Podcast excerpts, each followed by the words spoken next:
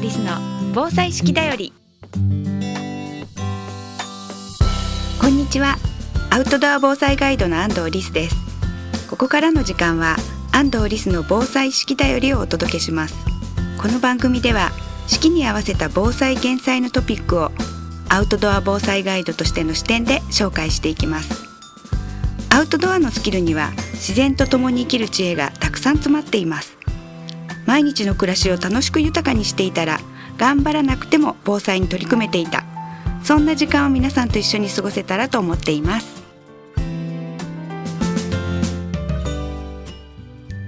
安藤リスの防災式だより。この番組は有限会社志村ペットセーバー株式会社デコス日本ボレイト株式会社坂本助産所の提供でお送りします。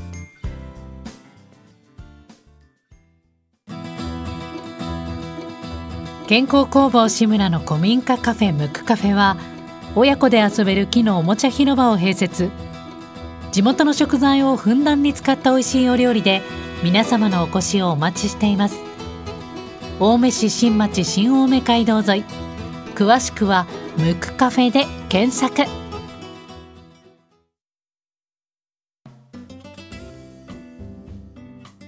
今週も引き続き東久留米の助産院坂本助産所の坂本美幸助産師さんをお招きしております。坂本さん今週もよろしくお願いします。よろしくお願いします。前回ドラマの間違っていることとか、うん、そんなことをお話ししていただきましたが、えー、災害時もそして普段の時も赤ちゃんってそもそもどんな風に生まれてくるかとかいうことみんな知らないから、はい、だからいざっていう時にどうしていいかわからないみたいな話があったりしたんですけれども、うん、坂本さんはお子さん向けに性教育っていうか赤ちゃんどうやって生まれてくるのとかも教えてらっしゃるんですよね。はい、そうですね、うん、あの助産所で生まれる兄弟たちに一緒に、あの妊婦検診からお腹の中の赤ちゃんの心臓の音を聞いたり、はいはい、自分の心臓の音を聞いたりあ自分の、はい、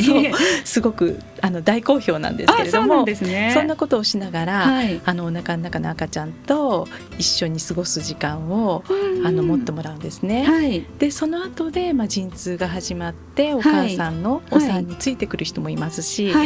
すごく立ち会いたかったのに、はい、もうねんねしちゃう子もいたりして。そうですね。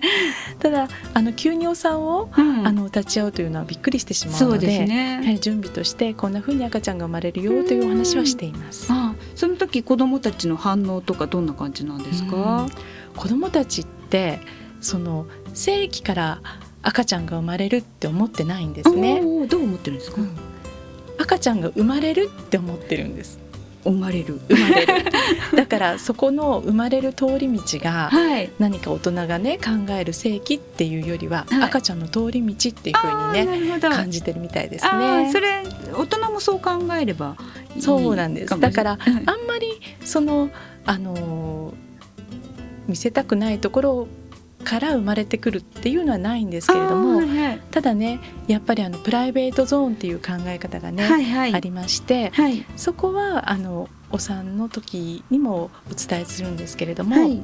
水着で隠れている場所、あとはあなたが触ってほしくない場所、はい、それは誰からもこう言われても触らないし、見せなくてもいいんだよっていうプライベートゾーンっていう言い方をするんですよっていうふうにお母さんにお伝えすると、はいはい、あのお母さん赤ちゃんが生まれるところ見せてってお風呂の中で言われても、うん、ここはお母さんのプライベートゾーンだから今私は見せたくないわっていうふうにね、きちんと言えるんですよね。そうですね、大事ですよね。なんか何でも答えなきゃいけないみたいに逆に思ってしまったり、うん、何でも大人に言われたら見せなきゃいけないと思うと、痴漢にあったりとかした時も自分を守れないっていうことをよく言われますよね。はい、海外ではそういうプライベートゾーンについての,、あの伝え方っていうのはすごいえー、研鑽を積まれてるような感じがして、うん、えー、日本でも今あの最近出版された本「生きる冒険地図」っていうのを私見たんですけれども、こちらの方では、うん、あのプライベートゾーンについてきちんと書かれていて、水見て隠れる部分はこんなところ隠れるので見せないでって自分の体で嫌だって思うとか言わなくてもいいよっていうの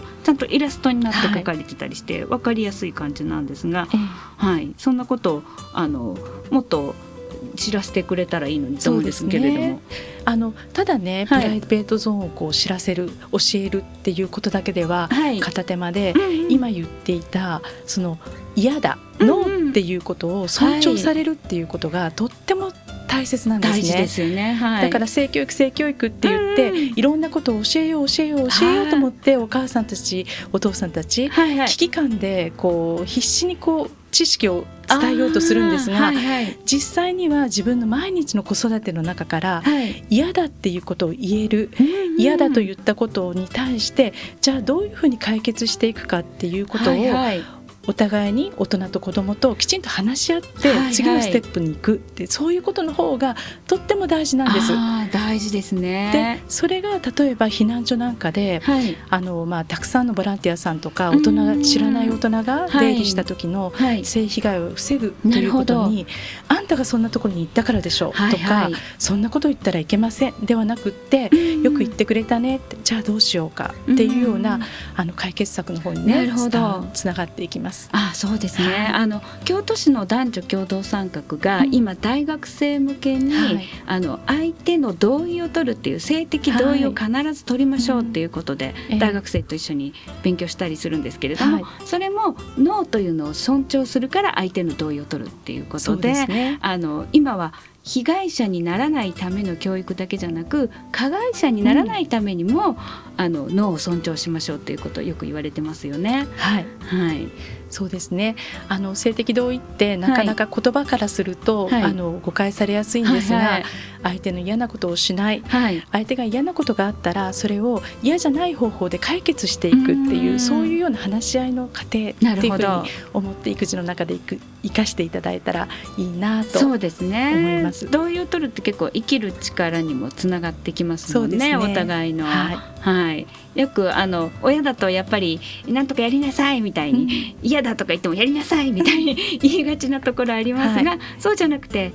その脳もそなおだと思ってるのねとか、うん、そういう言葉かけ日常での言葉かけも大事ってことになってきますよね。はい、交渉力ですね。交渉力なんですね。はい。もっとお聞きしたいところですがえお時間が来ましたので坂本助産所坂本美由紀さんにお越しいただきました。どうもありがとうございました。ありがとうございました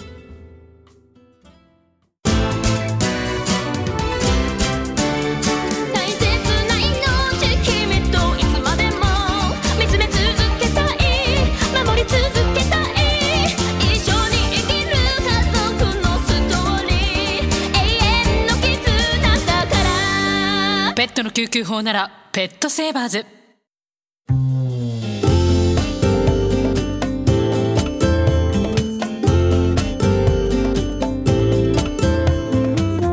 安藤リスの防災式だより。この番組では皆さんからのお便りをお待ちしています。番組へのご感想安藤リスさんへの質問お聞きの放送局までお寄せください。次回の放送もどうぞお楽しみに。安藤リスの防災式だよりこの番組は有限会社志村ペットセーバー株式会社デコス日本ボレイト株式会社坂本助産所の提供でお送りしました。